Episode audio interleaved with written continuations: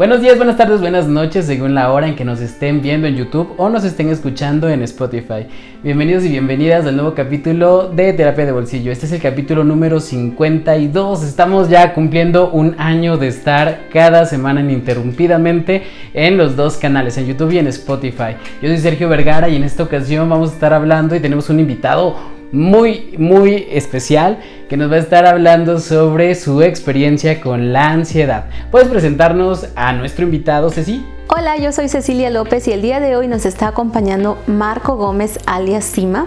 Es creador de contenido y lo encuentran en YouTube y en Instagram. De hecho, el día 27 de noviembre acaba de lanzar su podcast, por si ustedes gustan verlo. Y en este capítulo él nos estará compartiendo su experiencia con la ansiedad y la depresión. Bueno, hoy tocamos muchos temas eh, de, cómo se me fue desarrollando a mí la, depresión y la ansiedad, específicamente la ansiedad, eh, qué áreas de la vida tenía como que en desequilibrio y, al final, eh, muy importante, qué mensaje me quería dejar como que mi ansiedad a lo largo de mi proceso viviendo con ella. Entonces, si tú has padecido ansiedad alguna vez o depresión o conoces a alguna persona que esté pasando por estos difíciles procesos, estamos aquí para ayudarte. Si quieren hacer una cita, si al final de este programa se dan cuenta de que se identifican con aquello que Marco nos está contando, ¿dónde pueden hacer una cita, Ceci? Si ustedes gustan hacer una cita con nosotros, se pueden comunicar al 22 25 34 20 21 o mandarnos un mensaje directo en cualquiera de nuestras redes sociales. Estamos como Crece Terapia Psicológica en TikTok, Instagram y Facebook y como Terapia de Bolsillo en YouTube y Spotify. Para todas las personas que lleguen desde el canal de Marco y mencionan que Marco Gómez o Sima como su código de descuento les vamos a dar un 20% de descuento en todo su tratamiento, de todas las sesiones que requieran con nosotros. La atención puede ser presencial o en línea. Capítulo 52, comenzamos.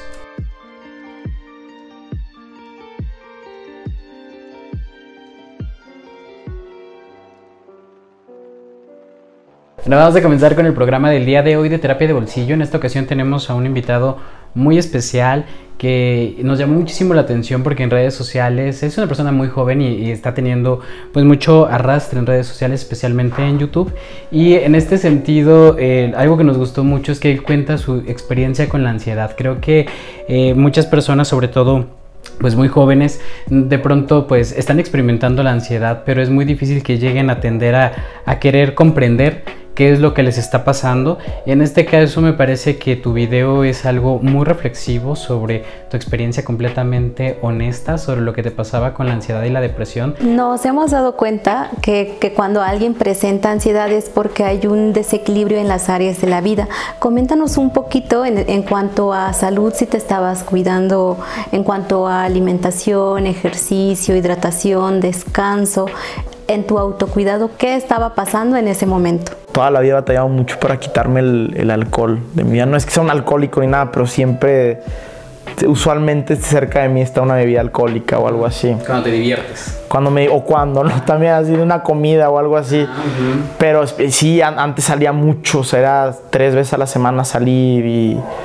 y pues es algo adictivo, ¿no? Las salidas, eh, el alcohol, la, la, me divertía muchísimo. Sí. Y, y, sí, siento que es algo que, que, daña mucho el cuerpo, que lo deja muy madeado, como ahorita hablábamos, que no solo no tomas agua, te alimentas horrible, o si es que te alimentas, el desvelo pues no es nada bueno para el cuerpo y, y usualmente levantas temprano o algo así. Y, y, sí, hacía que me, que me rebotara muchísimo. Por ejemplo, a mí la, la, la ansiedad se me presentaba mucho por los dolores de pecho que les contaba y que cuento en el video. Y sí, usualmente después, un día, al día siguiente, después de, la resaca, después de la peda o después del, de la tomada, se me presentaba mucho más fuerte. Por eso yo pensaba que eran problemas de corazón. Al principio no lo relacionaba con, con, ansiedad. Pensé que cada vez que lo hacía, de que, ah, chingado, otra vez, algo tengo, algo tengo. Solo que tenía mucho miedo de, de ir a un doctor, de ir, a, de ir con, algo, con un profesional de la salud que me dijera de que, oye, pues en efecto tienes problemas de corazón, tienes problemas de tal. Cuando antes lo relacionaba con eso, más que con ansiedad. Tenías miedo de tener estos problemas cardíacos, pero había más miedo de que te los confirmaran. Exactamente, sí. Pero sí, en, efecto, como, como, como conté, o sea, problemas siempre, siempre había. Eh, mentales y, y, inseguridades, etcétera, tal pero era cuando, cuando mi cuerpo estaba lo más dañado posible, cuando se me, se me presentaban físicamente, como les contaba ahorita, que mi ansiedad es una muy física, que entonces mi cuerpo cada vez que está mal, que algo está pasando mal conmigo, siento yo, por lo que he aprendido con esta relación que he tenido con la ansiedad, es que se me, se me presenta físicamente y usualmente se me presenta cuando estoy yo mm, de lo peor físicamente hablando. Y sobre todo funcionaba como un ciclo, ¿no? Primero lo que hacías era descuidar tu cuerpo, descuidar tu alimentación, todo, tu autocuidado, te autoabandonabas.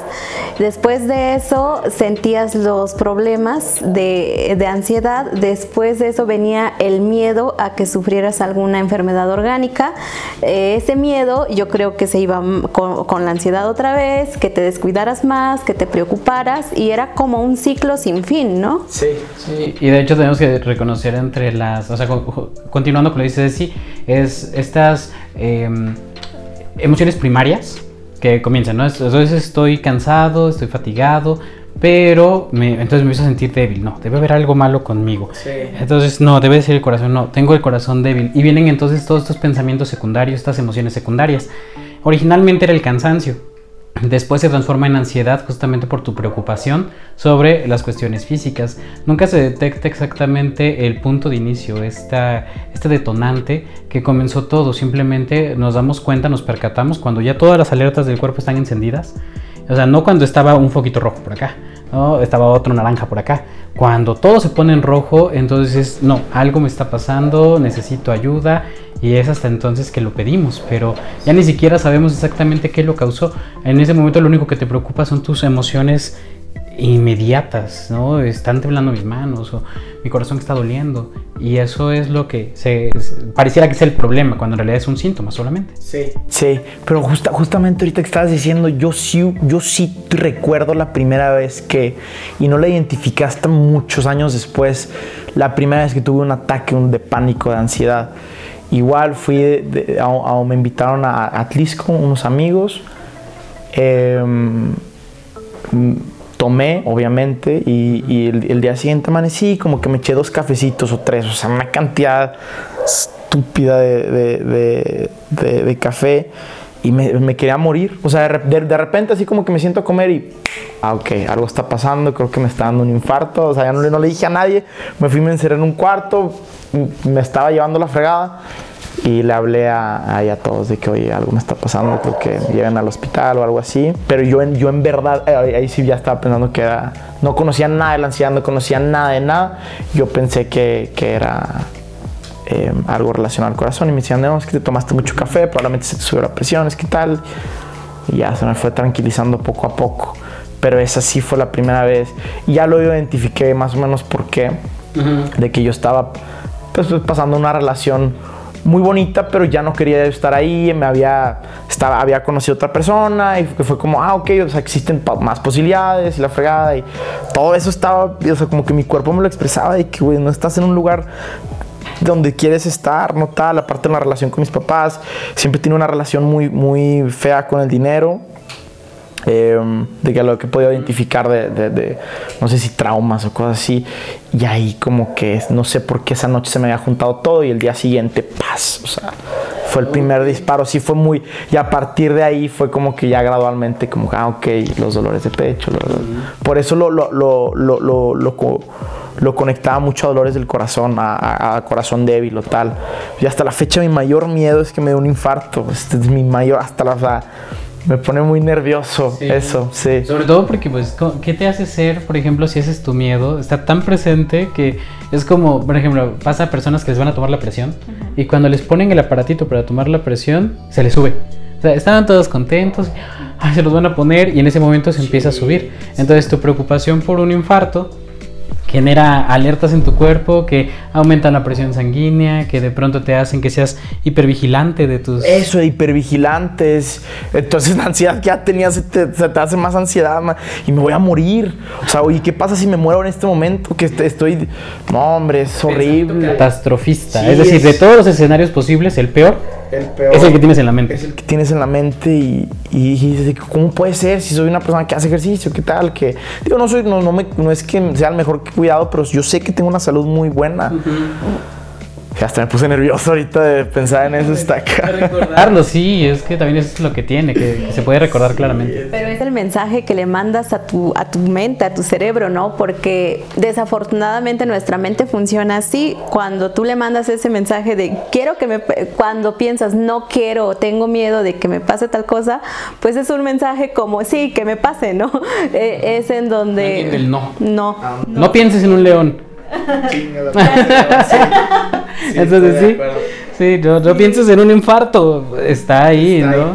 Qué bueno que, que mencionaste esas tres áreas porque justo sigue el área de finanzas. Nos comentas que los episodios de, de ansiedad que sufrías era entre los 17 y los 21 años. Cuéntanos cómo era tu, tu relación con el dinero. Y toda, toda mi vida eh, tuve un- una relación muy delicada con el dinero. Me, dañaba mucho pensar en, en dinero, en, en la falta de... En que mi papá, o sea, por ejemplo, la, la- la relación que tengo con mi papá hasta la o sea, son cosas que he estado descubriendo con el tiempo, ¿no? Y probablemente cambie más adelante. Eh, pero era como que, ok, él se está rompiendo la madre, él tal, para conseguir dinero. ¿Y qué es el dinero? El dinero es algo que, no sé, fue- no, no tuve mucho, no tuvimos mucho dinero cuando yo fui creciendo. Eh, y de hecho, y se fue, fue muy notorio también. Entonces, eh, también fui juzgado por no tener, fui tal, eh, bueno, así lo sentía yo en ese momento. Entonces el dinero como que ha sido un, un concepto muy presente en mi vida, un, un- concepto en el que ha, ha marcado muchas de las decisiones que he tomado, que ha que muchas maneras de pensar mías han sido también como que guiadas a través del, del dinero y, pues por, lo mismo durante pues esa época hubo un cambio muy drástico en mi vida después de los 16 que pues mi papá empezó a ir mejor, mucho mejor de hecho. Ya, ya se hizo presente de nuevo el tema del dinero, pero ya como, como una filosofía de vida en el sentido de que la gente vive, la gente, la gente que te rodea hasta a veces te... o sea, el, hecho de que yo tuve dinero hizo que, que mucha gente alrededor de mí me aceptara más, me tal, tal, tal. Y yo me empecé a percatar de esas cosas. Pues son cosas que no me gustaban, son cosas que yo estoy muy en contra de. Y por, por eso ha sido un poco eh, tóxica esa relación que he tenido con el dinero, de que hasta a veces yo sé que, que es algo que, que- que daña al ser humano y por eso a veces no lo quiero tener. Pero el hecho de que yo esté pensando que no lo quiere tener hace que, que quiere evitar, no sé, no sé cómo explicarme ahorita muy bien, pero sí es una relación que he tenido muy, muy tóxica hasta la fecha. Es tu patrón, tu patrón Es un con patrón, el dinero es entre amor-odio, Amor-odio. que es lo que también es lo que comentan, ¿no? Que de pronto si pensamos que el dinero es malo, mu- con mucha facilidad se va a ir de nuestra vida. Sí. Pero no lo vas a dejar de necesitar, porque al final el dinero, dice Harp Tieker, eh, que ¿qué es más importante? Dice, ¿el amor o el dinero? Dice, ¿qué es, qué es más importante? ¿Tu pierna derecha o tu pierna izquierda? ¿No será que ambas son importantes? Es decir, cada una de ellas tiene efectos diferentes sobre la realidad. El dinero es un factor estresante. Antes quizá un, un hombre podía llegar con un jabalí, ¿no? Y decir, ah, pum, esto es, esto es con lo que yo digo que, que tengo posibilidades, recursos para sobrevivir. Actualmente nuestro jabalí es el dinero. Llego y digo, puedo comprar un jabalí, puedo comprar un cochino, puedo comprar algo. Entonces la, la ausencia del dinero limita absolutamente todas tus capacidades, eh, tanto de seguridad como fisiológicas. Entonces está completamente ligado. un, algún- un tema so- social en el que la, la gente te juzga y, y juzga no solo a, ti, a tu persona, juzga a las personas, a tus padres Sí. que son los proveedores, juzgan a tus abuelos que también fueron proveedores en un- y todo eso fue algo que me fui percatando y que me fue causando mucho estrés porque aparte en- en- pues a edades tempranas te hablo 10 años, pues no puedes proveer y hasta la fecha es bien difícil proveer, la, verdad, especialmente queriendo hacer lo que lo que, lo que yo hago, todo ah, siempre ha estado muy presente, presente em, esos temas e, económicos de, de, ausencia, de, de, ok, si la tengo, ¿por qué lo tengo? ¿Por si lo quiero tener? ¿Qué efectos tiene tenerlo? ¿Qué efectos no? Y así. Sí, claro. Sí, es como tal vez ah, te educaste a pensar, el, el, dinero es mi papá, ¿no? y de pronto tal vez a ti mismo estás diciendo que va a costarte mucho trabajo desde lo que estás haciendo. Obviamente esas limitaciones, bueno, tenemos que identificar que en el trabajo, la, el oficio que nos dediquemos, eh, si nos concentramos en ser los mejores en ese aspecto, lo más probable es que el dinero venga como una consecuencia. Muchas veces cuando intentamos conseguir el dinero por el dinero es mucho más difícil. Entonces en este momento me parece que estás agregando valor al mundo estás diciéndole al mundo, pues yo esto pienso, yo esto noto y estoy seguro que con el, con el tiempo eso va a tener sus, sus repercusiones. Entonces en este momento, pues tu canal me parece que ya debe estar monetizado probablemente. Sí, sí, ya. Pero, eh, y obviamente entre más experiencia vayas adquiriendo, entre más te vayas adentrando, estoy seguro que mucha más gente te va a seguir y muchas más personas van a estar al pendiente de lo que, de lo que tú haces. Sí, sí ese es el plan, es el plan. La siguiente área es el trabajo, como ya nos mencionaste a veces, desde esta concepción de que será difícil obtener dinero desde lo que te gusta, pero realmente en el área del trabajo también están esos mensajes, ¿no? En esa conversación contigo mismo. ¿Cuáles son esos mensajes y cómo es la relación con el trabajo actualmente? Actualmente es pesado. Ahorita, justo ahorita estoy pasando por un momento muy estresante, la verdad, eh, muy pesado. Como les expliqué ahorita, que, que estoy cambiando de, con quién estaba trabajando, el contenido que, que, estaba haciendo pues cambió drásticamente por, maneras de, pensar mías, etc. Y en efecto, o sea, sí, sí creo que, el trabajo, bueno, yo creo que el trabajo es especialmente ahorita el que estoy haciendo y, toda, toda desde que trabajo, pues es como que yo querer dejarle algo de mí a la gente, un poco egoísta, pero, pero sí, el, el hacerme notar, el querer que yo, yo creo que tengo ideas que podría ayudar a la gente o no, pero mínimo hacerlas reflexionar un poquito de dónde están paradas en este momento. Y por eso también ha sido algo medio difícil, porque te empiezas a cuestionar de quién eres tú y por qué crees que si eres correcto para que, que tienes las herramientas eh, adecuadas para poder decir las cosas y, hacer que la gente te escuche. Luego, ¿qué repercusiones tiene? Pues solamente antes yo, yo personificaba a alguien en, las redes y cuando la gente se me llegaba a acercar, pues se me llegaba a acercar con esos valores que tenía esa personificación que tenía. Era como, ah, oye, no sé si me gusta eso, no sé qué tal. Y fue cuando empecé a cambiar mi, mi, contenido un poquito, que la gente se me empezó a acercar mucho más. Y, y con estos mensajes de, oye, neta, gracias. Oye, neta, qué padre que te hayas diferenciado de eso, qué padre que, que toques estos temas, qué padre que te arriesgues a tener un contenido un poquito más bajo de ánimos, no, no, bajo de ánimos, sino no con tantas energías como el que estabas acostumbrado. Irreverente quizá, porque me parece que era un valor ¿no? que tenías en tus primeros videos. bueno, esa impresión me dio. Y, y, ha estado cambiando drásticamente. Ahorita igual estoy empezando algo nuevo y, y ya. No sé, no sé si iba por ahí la respuesta que buscaban. Sí, y bueno, sobre todo también porque eh, el trabajo, ¿cómo, ¿cómo, era en ese entonces cuando tenías los problemas de ansiedad y, de, y depresión? Eh, yo empecé haciendo comerciales pequeños, de repente cortometrajes y cosas así. Eh, y ahí es como sacaba un poquito de dinero, algo de videos, pero todo externo, nunca nada enfocado a a mí de ahí es donde sacaba algo de dinero. Pero, ajá, no, el, tema de trabajo no estaba muy presente en ese entonces. Sí, cuando empezó, vaya. Algo que me gustaría pues como recalcar es que, bueno, a mí me, también me llegó a pasar en un trabajo anterior cuando de pronto sentía que, por ejemplo, el trabajo ya no representaba mis valores.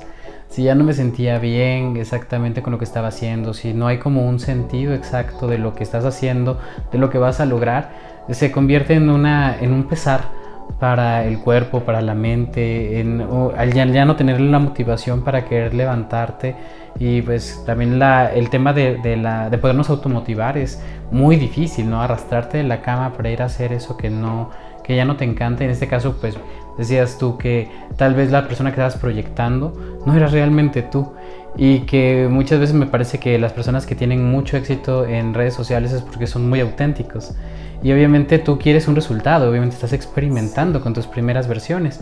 Y pues sospecho que ahí debe de ser un, pesar porque la gente espera que te comportes como ese personaje. Como ese personaje. Sí, y, y, también la gente que te rodea en ese momento pues quiere que, pues es su trabajo, claro, con lo que come, pues quiere que te desenvuelvas de cierta manera para que crezca tu, para, y para que crezca también su portafolio y todo.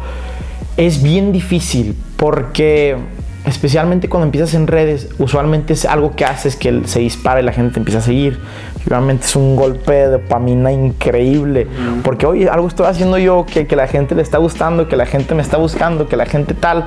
Entonces ahí, es donde empieza la polaridad de que, ok, está lo que yo pienso y lo que yo quiero hacer y mis valores. Y está lo que está funcionando. Entonces, ¿cómo, ¿cómo voy a hacer esa relación? Em, hay, un, hay, un, quote que dice un, un, youtuber que me gusta mucho, que se llama Alpha M, algo así, que decía de que o alimentas tu ego o alimentas a tu familia, pero no puedes alimentar a los dos. Entonces eh, yo estuve un año trabajando en, en, en videos de, de, alguien más, que un ser muy querido mío. Pero ahí existía mucho esa probabilidad de que, ok, estoy personificando a este güey que está cagadísimo, está muy padre, pero quizá no es lo que yo quisiera hacer toda la vida, quizá no representa los valores que yo quiero, pero funciona y funciona muy cabrón, o sea, funciona muy cabrón. Y por otro lado estoy yo, estoy lo que yo represento, estoy lo que yo quiero hacer, estoy lo que yo quiero dejar, la huella que, muy egoísta, ¿no? Pero que quiero dejar en el mundo, lo que yo pienso, tal. Entonces, eh, siempre fue un ir y venir de eso. O sea, no, no, no me, me levantaba con las ganas de, ok, voy a conseguir seguidores, voy a hacer que la gente me quiera, voy a hacer tal muy vacío de mi parte. Y por otro lado era que, puta, pero me detengo, qué hueva que eso sea lo que, es, lo que la gente está viendo de mí. ¿Qué tal? Entonces sí, siempre fue muy paralizante eso. Sí. Y hasta la fecha me encuentro un poquito peleando con, con ese tipo de cosas. dos necesidades que son importantes, ¿no? Tanto la de reconocimiento como la de ser trascendental hacer algo que valga la pena, que... Pero que ambas son, muy, por ejemplo, una es muy egoísta y otra es muy inseguro de mí, o sea, yo necesito que me siga la gente, que me diga que, ah, te queremos, que tal, tal, tal, para yo sentirme querido, que, que fue hasta mucha después de terapia, después de mucho plática, después de todo, que no es cierto, o sea, si un día desaparece YouTube, si un día desaparece Instagram, si un día desaparece eso, ¿quién eres? O sea, porque hubo un momento donde cuando yo estaba empezando que lo que me validaba como persona y como ser humano y lo que yo hacía Independientemente, o sea, yo hacía algo y decía, bueno, pero la gente me sigue, la gente tal, me conoce tal persona, me sigue tal persona, me respeta tal persona. Nada que ver con, o sea, son, son, son pensamientos de, de, de, un, de, una mentalidad muy poco trabajada. Entonces, si un día desaparece eso, ¿quién es Marco? Ah, ok, y justo fue en las vacaciones pasadas que fue, fue eso, que hablé con con alguien que me dijo, güey, desaparece eso y quién eres. porque estaba contando mis estrés de, sí, ¿qué va a pasar? ¿Y qué tal, tal? Me dijo, güey, primero enfócate en ti, enfócate en quién eres. Digo que nunca vas a descubrir quién eres, pero ¿qué quieres? ¿Qué tal? ¿Qué quieres representar? Y luego ya a partir de ahí de que... O sea, porque puede que no funcione lo demás, pero siempre que estés funcional tú y que sepas que mínimo lo intentaste, ¿qué tal? Fue mucho, fue, fue ha sido un proceso muy, muy interesante. De hecho, es a la conclusión que llegan casi todos los usuarios, bueno, todos los usuarios que vienen a psicoterapia, porque les mencionamos mucho de que no tienen que hacer su centro algo externo, porque todo se puede acabar, el trabajo, el reconocimiento de la gente. Eh, el centro deben ser ellos mismos, nosotros mismos, y todas las necesidades se deben cubrir desde el interior, nosotros mismos, porque si todo es del exterior, cualquier desequilibrio, cualquier eh, evento que, suceda, pues obviamente las crisis son más, más intensas. Por ejemplo, un duelo, cuando una persona hace su centro, ya sea su pareja, su papá, algún familiar, y esa persona fallece, de verdad el duelo es tan doloroso y es eh, a esa conclusión que llegan todos los usuarios de que no deben hacer su centro algo que, que no sean ellos mismos. Y de hecho sus valores, porque incluso ahorita que lo estás mencionando, el ego. O sea, hacerle un, un altar al ego es, es, un poco pues, contraproducente contigo mismo, porque en realidad, por ejemplo, cuando haces tu centro, tus valores, por ejemplo, eh, yo soy honesto, cualquier cosa que me haga no ser honesto me hace sentir mal conmigo mismo, yo soy responsable, cualquier cosa que no sea responsabilidad me hace sentir mal, yo soy leal y cada vez que no soy leal a algo, a algo en ese momento me siento mal conmigo mismo, entonces cuando faltas a tus valores, toda tu vida se hace más complicada. Estoy totalmente de acuerdo. Pero luego estaba la otra parte que era, ok, que me hacía cuestionarme esos mismos valores, esos mismos que yo decía, porque, oye, pues está funcionando, ¿por qué será? O, pues, o, yo crecí con esta mentalidad que, está mal, que, o me criaron de una manera que, o que no es correcto, no, no es que esté malo o incorrecta, sino, ah, es que existe otra cosa, es que existe tal. Pero por eso pesa, porque estás en un constante ir y venir de, de, pensamientos, de valores que están siempre cambiando. Y yo creo que es, es, o sea, es lo, lo, que estaba batallando, que como que no tenía nada fijo en mi vida. Un día me gustaba el azul, y otro día me gustaba el rojo, y otro día me gustaba el verde, y otra vez volví al azul. Y no, no te centras y, y te desconoces por completo. No había un plan de vida. No había un plan de vida ni un, ni un autoconocimiento. Entonces estaba abierto a hacer lo que yo, lo que, lo que sea, estaba abierto a probar lo que sea. Y, estuvo bien, pues es un proceso de aprendizaje muy, muy grande y muy valioso que tengo en mi vida. Pero yo creo que ya poco a poco como que me estaba estabilizando un poquito más y me he dado cuenta que, que estoy mucho más feliz y más tranquilo cuando hay un equilibrio en mi vida. Exacto. Sí. Ahora vamos a hablar sobre eh, la diversión o el esparcimiento, que sería la siguiente área. Sí, sí, Acabamos sí. de hablar del trabajo, pero no todo en la vida puede ser trabajo, porque cuando todo en la vida es trabajo, se acaba, ya no es vida. No es vida. Entonces, ¿cómo, ¿cómo crees tú que estás con respecto al esparcimiento y, el, y la diversión? Es decir, ¿qué tanto tiempo te das tú mismo para disfrutarte y también pensando eh, desde, desde antes, ¿no? Cuando tenías, tenías arrastrando estos, estos temas. Cuando estaba arrastrando era o sea, era pura diversión, era puro salir, puro, me, a mí siempre me ha encantado salir con, con mis amigos, eh, beber, me encanta, me encanta la fecha, yo pensaba que no, pero igual este fin de semana bebí, me divertí como nunca, la verdad, sí, eh, siempre me he dado tiempo para yo hacer eh, cosas para mí el problema es que eran cosas que involucraban mucho externos. No fue hasta hace un mes o un par de semanas que, que estaba abrumado. Había hecho demasiadas cosas que, que dije, ¿sabes qué? ¿Por qué no un día a la semana? No veo a nadie. No veo a mi novia, no veo a, no veo a, a, a, mis amigos. No, o sea, simplemente me siento, estoy conmigo mismo. Puedo poner un partido, me encanta el básquet, poner un partido de básquet, ver una película, lo que sea, pero que sea simplemente descansar, estar conmigo mismo, pensar, reflexionar, etcétera, ir a caminar, hacer ejercicio, pero que sea, o sea, que sea yo solo. Y me ha funcionado demasiado porque no descansas eh, cuando, cuando te diviertes, cuando estás así con personas. Uh -huh. El alcohol te inhibe muchas cosas. Cuando yo tenía, me dolía el pecho, yo había descubierto que si tomaba un par de cervezas se me quitaba. Uh -huh. Qué raro, ¿verdad? Pinche el alcohol te, te, te cega todo. Eh, y, y ese es, digo, yo nunca me he drogado, nunca pero, pero el que te estés el que estés con amigos todo, pues sí. también te quita toda esa ansiedad pero está bien de repente sentarte y ver una película oye sabes qué pues, sí Fíjate que los altos índices de alcoholismo en México se relacionan muchísimo con esto, que, y sobre todo que es en los hombres, y dicen que es porque es una manera eficiente de gestionar emociones. Es decir, por ejemplo, si te pones a llorar, puedes decir ma mañana estaba llorando porque estaba borracho, ah, ¿no? Si le hablaste a, a, la, a, la, ex, entonces, bueno, esto me va a justificar ante todo el mundo, entonces te permite gestionar tus emociones. ¿Qué fue lo que hablé en el video? Que fue que la gente tiene un chorro de miedo de mirarse al espejo y de enfrentarse, porque es bien fácil tomar, pues, lo he hecho yo, para tomarte un par de cervezas, hasta tomarte un par de antidepresivos está bien fácil, ansiolíticos, con la cepam es magia, te lo es bien rico, te relaja toda la vida, pero es bien difícil de mirarte al espejo y decir, ah, estoy mal. Uh -huh. Y tengo, tengo problemas, va, causado por tus papás, causado por, por, por, gente externa a ti, pero la persona que los está cargando eres tú. Así es. Entonces es como, Es, al- es- es- tienes que... Tu que- Es tu responsabilidad de enfrentarte y quererte, claro, pero eh, y es, un, es bien padre, es bien bonito y bien pesado.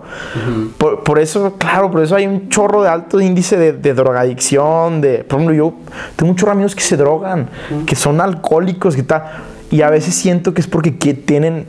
Por, porque es eso, cuando se les está presentando esta ansiedad, esta depresión, pa, pa, pa, pa, y se les duerme todo. y, y no es hasta que estás en completo silencio contigo mismo, con, viéndote al espejo, enfrentándote, que dices, ah, no mames, o sea, sí estoy, si hay algo y hay una razón por la que me tomo, por la que voy, por la que salgo, por la que tal. O sea, yo creo que por- salía tanto porque me gustaba mucho la atención de la gente. Me gustaba mucho el estar con mis amigos, que la gente se estuviera divirtiendo conmigo, porque yo los hiciera que se diviertan y tal. Y el alcohol pues me, me desinhibía y me decía hacer todo. Y luego empezaron las redes y pues no mames, me atoraba mil horas eh, editando, grabando o estando con, con gente así porque me gustaba mucho la atención que me estaba dando la gente que externa, gente que ni siquiera voy a conocer en mi vida probablemente. Sí. Esa, esa validación que yo necesitaba. Cuando la única validación que necesitaba era la, la mía. Hombre, es bien.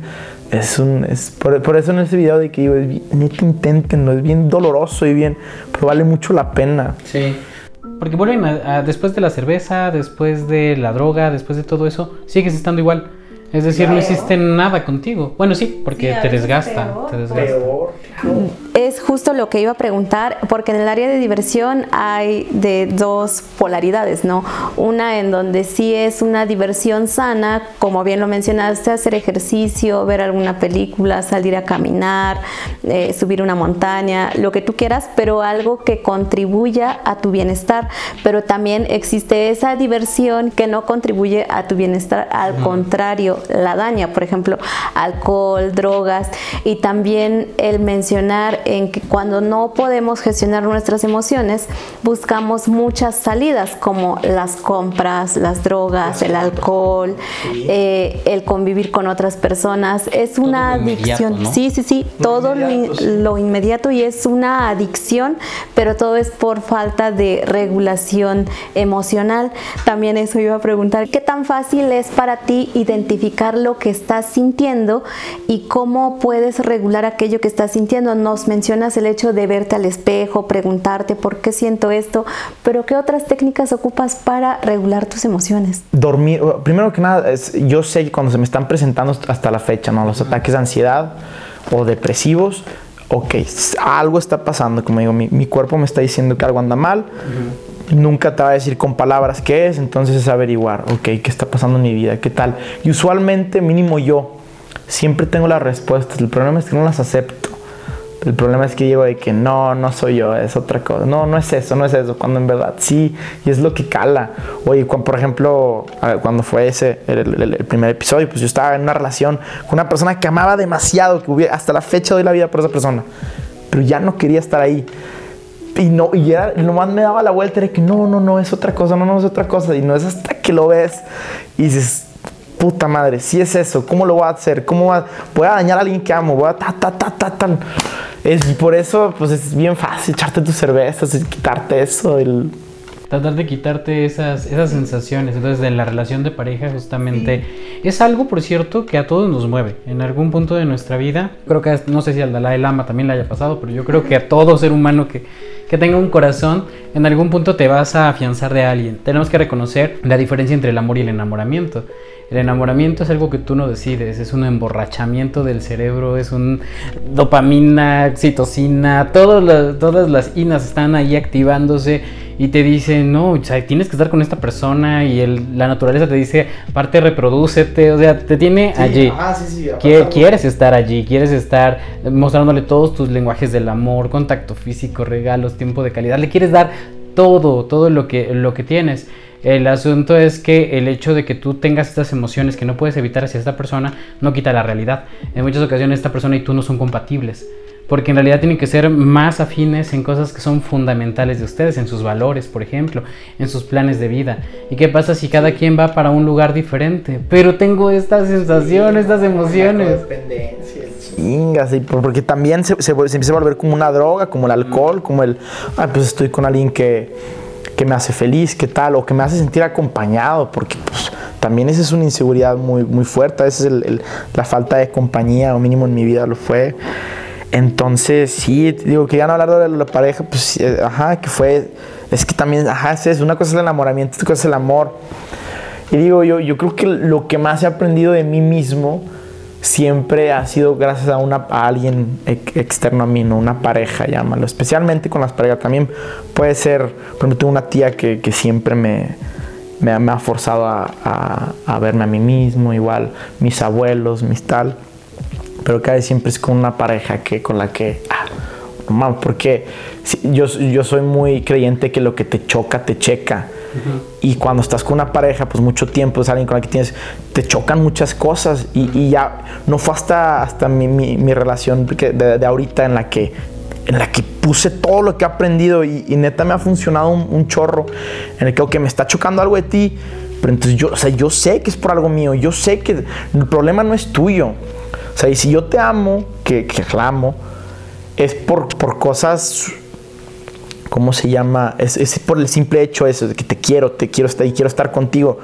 El, el, el, porque yo soy muy juzgón con las personas que quiero, con mi familia, con las personas que amé, que amo y así, y, y ¿por qué? Porque pues, soy muy juzgón conmigo mismo. Y, no sé, no sé, quizá me estoy desviando mucho, pero claro, el, el, la relación de pareja es algo, algo que marca mucho al ser humano, como, que, como dices. Yo creo que es por eso, es porque por primera vez como que te presentas con un espejo ya mucho más físico y real de ti mismo en el que te fuerza a enfrentarte y si no te enfrentas va a dañarse la relación, vas a dañar a esa persona y peor, vas a dañarte a ti mismo. Sí, salen todos tus demonios. Todos, todos. Te das ahí el permiso, lo peor de todo es que se supone que, les digo a luego a mis usuarios, ¿no te parece irónico que a veces la persona a la que más dices amar es a la que peor has tratado en tu vida? Exacto con quien más has dejado ver esas partes de ti desagradables, esas violencias, todo eso termina pasando justamente en la relación de pareja, donde decimos que estamos amando y que se supone que la idea básica del, del, del amor es que no te voy a hacer daño, por lo menos no a propósito, no adrede. Pero esa es la, esa es la premisa, pero todos hemos sido dañados en una relación de pareja. Claro, y todos hemos dañado también. Sí. Y si eso, que, que, por ejemplo, tiene que ser incondicional. Ok, ¿qué significa eso? No, pues no tiene condiciones. ¿Qué te condiciona? Entonces, te, ¿y qué condiciones tienes tú como, como, por ejemplo, yo, Marco, me condiciona ciertas cosas. Entonces las estoy condicionando a ella algo también y es un, es un back and forth bien padre. Y yo creo que hasta ahorita me he dado la oportunidad de, en verdad, amar así, neta, por primera vez, sin, sin rencores, sin sin condiciones, sin, sin, juzgar, sin todo, y simplemente es, eres tú y soy yo. Y es bien difícil, porque, y, y lo empecé a reflejar primero en, primero en esta persona y luego en las demás personas de mi vida, mis padres, mis amigos, mis tal, tal, tal, y, y siento que hasta ahorita he, he encontrado en verdad, y digo, espero seguir mejorando. No, no creo que haya llegado a la respuesta definitiva, pero relaciones mucho más profundas, mucho más... Eh, ¿cómo se llama? Que, que, me aporta y yo le aporto. Y, y, sin tanta hambre, que simplemente estamos. Si, uh -huh. yo, si estoy contigo es porque quiero estar contigo. Exacto. No te necesito. No te necesito.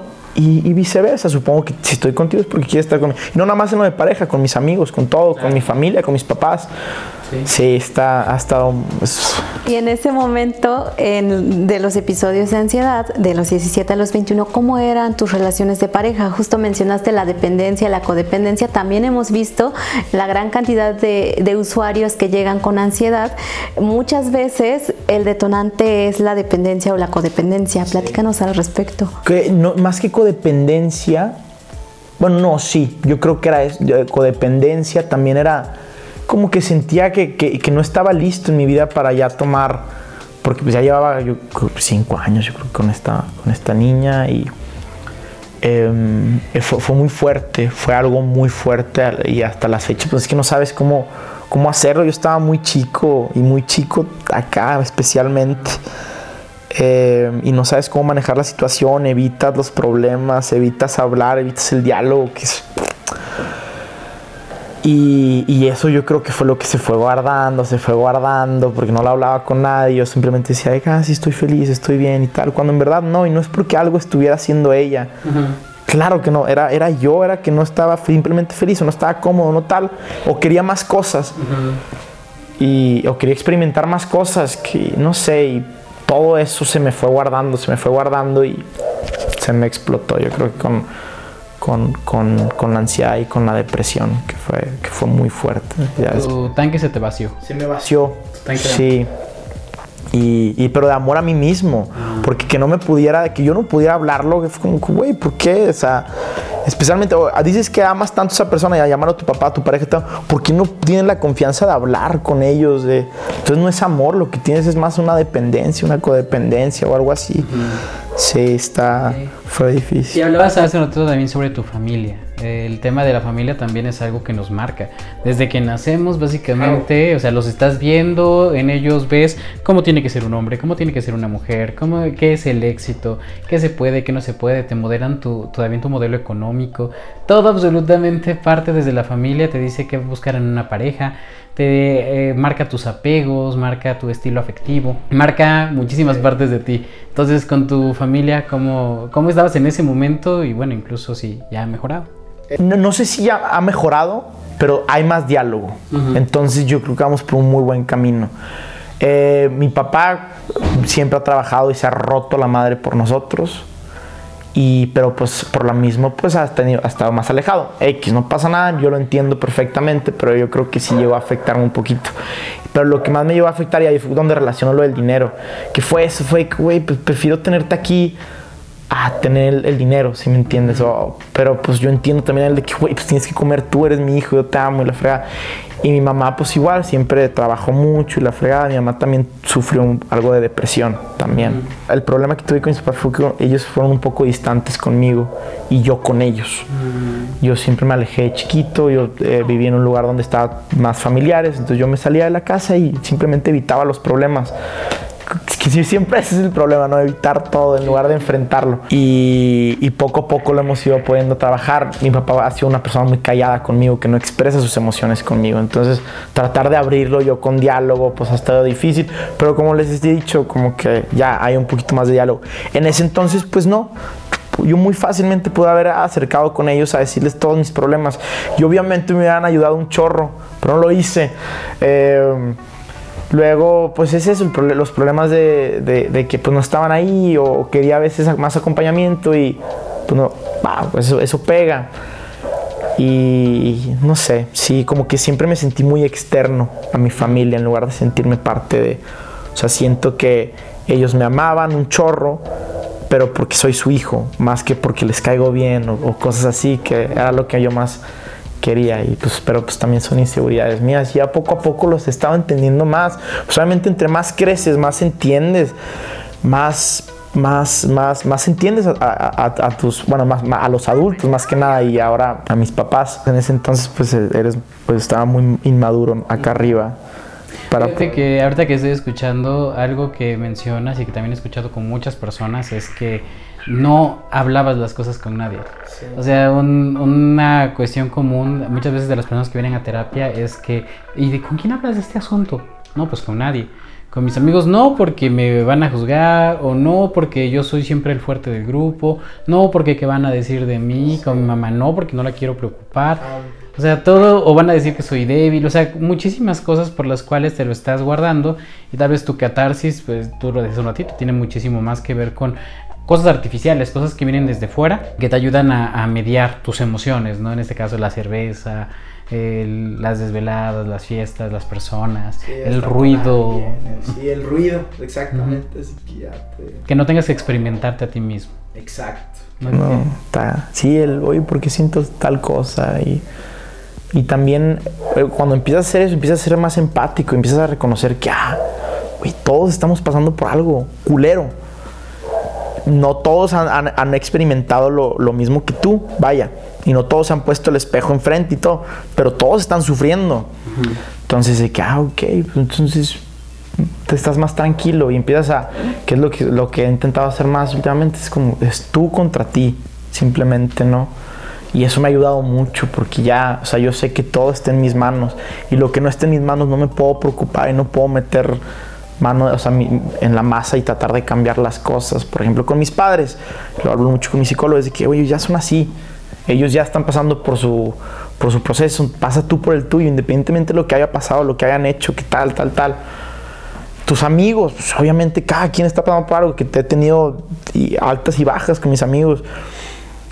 Em, y que muchos se han alejado, y yo he alejado a muchos, y es como, ah, pues sí, cada quien está pasando por su proceso, y ya cada quien está buscando ser, ser algo en su vida, basado en lo que ha vivido, y pues tú tienes que hacer lo mismo, y simplemente amar y, dejar que te amen o que te odien, pero ya está fuera de tus manos eso. Quedan muchas más áreas de la vida, pero queda poco tiempo. Sí, Y, pero me gustaría, digo, hasta este momento, nosotros consideramos que la ansiedad, primero que nada, es una energía que se presenta en nosotros. Es primero que nada algo que diseñó la naturaleza para que diga algo está pasando, algo está mal. Te da una alerta emocional y te da alertas físicas que te hace tener que tomar algún tipo de acción. No puedes permanecer por el mismo rumbo, no puedes seguir al menos de la misma manera. Hay un mensaje que la ansiedad que trae, porque si se activó es porque algo está pasando. ¿Qué mensaje crees que traía la ansiedad para ti en ese entonces? ¿Qué es a lo que no le estabas haciendo caso? Incluso ahorita que hemos explorado tus áreas de la vida, o sea, ¿qué crees que haya estado pasando que tu cuerpo te dijo, a ver, pon atención aquí? Fue, no, yo creo que no fue una cosa, yo creo que fue, fue, el, fue como que mi cuerpo diciendo, Marco, tienes una pobre relación con, no pobre, sino Em, están pasando muchas cosas en tu vida que te están llevando a tener una pobre relación contigo mismo por no querer hablarlo, por no querer tratarlo, por no querer enfrentarlo. Llámalo con, el dinero, con tu pareja, con tus padres, con el trabajo, con que todo eso se me juntó y, culminó en ansiedad, en una depresión, más que nada ansiedad. Entonces yo creo que fue la falta de amor propio, inseguridad y el miedo a, enfrentarme a mí mismo y de quererme a mí, amarme así con todos mis defectos, con todo mi... Entonces yo creo que fue eso. Si ya sabes que esto pasó en el pasado y que va a pasar en el futuro, que ya reconoces un poco de las causas que llevan a que tu, cuerpo reaccione de este modo, porque ese es lo que tú experimentaste, ese dolor en el pecho, es la forma en que tu cuerpo dice, Marco, pon atención, aquí algo está pasando. ¿Qué es lo que te deja como, como lección para la próxima vez que vuelva la ansiedad? ¿La verías como una enemiga? ¿La verías como una aliada? ¿La verías como un signo simplemente? ¿Una advertencia? Es una advertencia puede ser, no, pues ya, no, no sé si enemiga, no sé si es la palabra correcta. Sí me disgusta mucho hasta la fecha el que estoy en una fiesta o algo así que o estoy en un lugar o estoy con una persona que quiero estar en ese momento y de repente, ok, de que tengo que detenerme, tengo que respirar, tengo que que se me quite esta, porque se me representa muy físico, hasta el momento que se me quite es como, ah, ok, algo está pasando y no, no, no, no estoy queriendo verlo.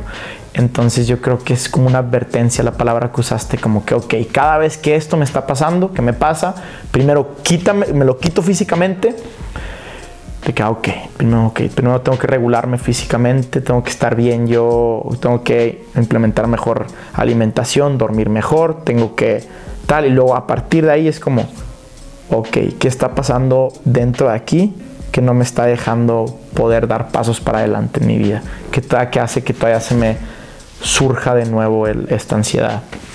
Entonces una como una advertencia, si no me cae bien, no me gusta tener ansiedad, me disgusta mucho. Eh, de hecho me, me, entristece mucho hasta la fecha. Pero ahorita la veo y digo, ok, es algo con lo que voy a tener que vivir, ni pedo. Pasos para adelante, cada vez que te me aparezcas, mijita, pues voy a, voy a tener que enfrentarme nuevo a mí mismo. Y qué padre, porque cada vez que lo hago, salen cosas bien chingonas, la verdad. Sí. Así es, qué, qué bueno que, que, lo tomes con esa actitud.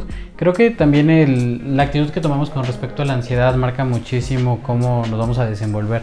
Si de pronto simplemente lo veo como una maldición, entonces pues todo está perdido. Pero si lo veo también como una oportunidad, una advertencia, un signo, algo positivo, que al final está allí para, para mantenerte vivo, para mantenerte sano, para mantenerte lejos de aquello que te lastima. Entonces es más bien como sensores que marca tu cuerpo donde eso está demasiado caliente, eso está demasiado frío, eso es demasiado nocivo, tóxico. Entonces, es, eh, creo que eso, eso es algo importante que, que tenemos que tener en cuenta. Sí, es algo benéfico para ti el hecho de que lo tomes con esa actitud positiva, de que es una oportunidad para hacer cambios en tu vida y hacer cosas chingonas, como lo dijiste. Para todas las personas que de pronto quieran ir a ver tu video, quieran saber un poco más de ti, ¿cómo estás en redes sociales? ¿Dónde te pueden seguir? Para que pues informe más de todo lo que estás haciendo, Marco Gómez o Sima. Me pueden buscar como di-sima blue en Insta, que es creo que donde estoy un poquito más activo, especialmente ahorita. En YouTube estoy como Sima eh, Marco Gómez, ahí me pueden encontrar. Y pues ya, yo creo que con esos dos, sí, no estoy muy activo en Twitter y, y en TikTok tampoco, pero Como conclusión, yo recomendaría ampliamente que pongan atención en sus emociones, también en las áreas de la vida, ya que la ansiedad lo que nos trae es un mensaje para mejorar o cambiar algún patrón que en este momento no nos está haciendo sentir satisfechos o satisfechas. De esta manera también nos hace reflexionar sobre qué podemos mejorar en nuestra vida o en nuestro entorno. Ok, ¿y qué le dirías a las personas, por ejemplo, no sé, dijiste a tus amigos, ¿no? que van y, también están gestionando de otra manera, o las personas de, de, tu edad, incluso más chicos, aquellos a los que te siguen en tus redes sociales, ¿qué les dirías con respecto a la ansiedad y la depresión?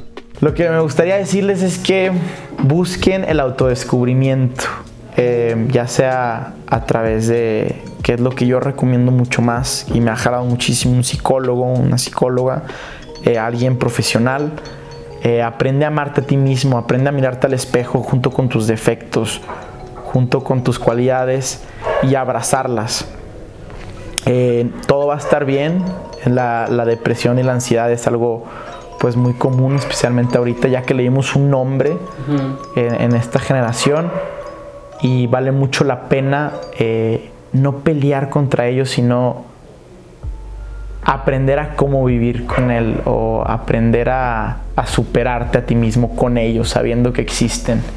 No es algo que está en contra de ti, del universo y nada, es simplemente algo que, existe, como dijiste, para mantenerte vivo. Y hay mucha gente que quiere ayudarte, hay mucha gente que está dispuesta a ayudarte, hay mucha gente que te va a ayudar a, descubrirte. Y, pues toma esos, esas, ¿cómo se llama? Esas ayudas. No, no tengas miedo a mirarte al espejo y ya, es todo.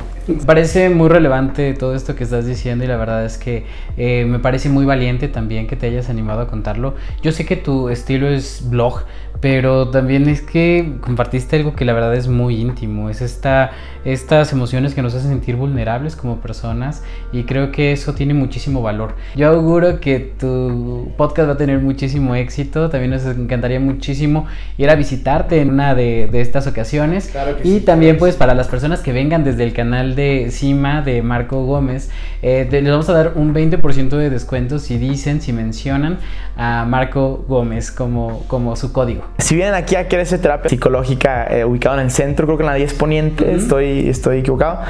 Eh, y vienen con mi nombre, al parecer les van a dar un 20%, que está increíble, entonces no le tengan miedo, por favor, a tratarse, a, dialogar, a, abrirse con una persona y tratar de mejorar poco a poco. Excelente.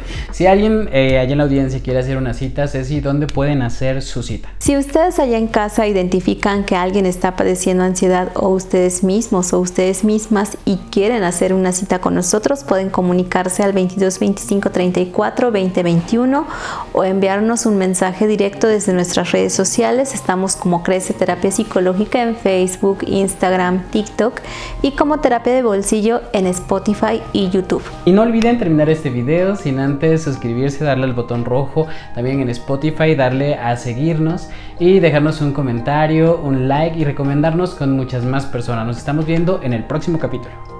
Muchas gracias y muchas gracias por la invitación. En verdad, estoy muy feliz por venir.